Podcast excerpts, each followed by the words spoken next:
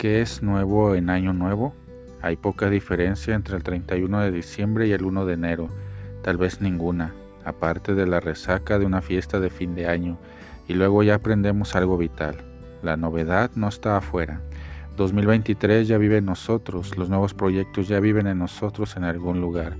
Lo nuevo necesita ser excavado en nuestro ser más profundo. La espera de una novedad mágica que cae del cielo generalmente nos lleva al hoyo. Sería importante comenzar con una nueva postura. Podríamos mirar la vida e identificar nuevos compromisos que pueden ser tomados. He aquí algunos ejemplos. Número 1. Una persona de la que generalmente hablamos mal puede merecer más elogios este año. Número 2. Un familiar distante puede recibir alguna visita más. Número 3. La persona que identificamos como mala, a la que caracterizamos con los peores adjetivos, puede tener más cosas buenas de las que pensamos si las miramos de otra manera. Número 4. Una persona que espera que le pidamos perdón puede sonreír más este año. Número 5. Una persona que desea que aceptemos el perdón puede dormir más tranquilamente en 2023. Número 6. La universidad que tenemos puede tener educadores y colegas orgullosos de nosotros. Número 7. Las vistas gordas que hicimos en nuestros trabajos pueden tener un aspecto más saludable.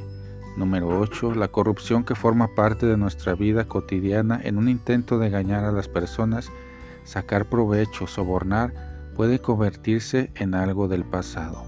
Número 9. Nuestro odio revelado en las redes sociales con aquellos que piensan de manera diferente, con aquellos de los partidos políticos con los que no estamos de acuerdo, los indígenas, los migrantes, los pobres, los homosexuales, puede dar lugar a una palabra de comprensión, una mirada diferente. Hay muchas, muchas otras formas de vivir novedades en el 2023.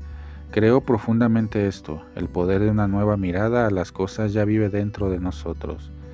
Los pastores de Belén fueron a la gruta, vieron al niño Jesús y quedaron fascinados. Regresaron cantando y agradeciendo a Dios. Un niño ha transformado la vida de los trabajadores pobres. La simplicidad tiene el poder de lo nuevo. En general, el cambio no proviene de algo grandioso, sino desde lo pequeño. Profundicemos en el año nuevo lo encontraremos en los laberintos de nuestros corazones. Dejemos atrás las cosas viejas, apostemos por nuevas cosas, nuevas palabras, nuevas miradas, nuevos sentimientos, nuevas posturas, nuevas actitudes y ciertamente podemos cantar la alegría de un feliz año nuevo.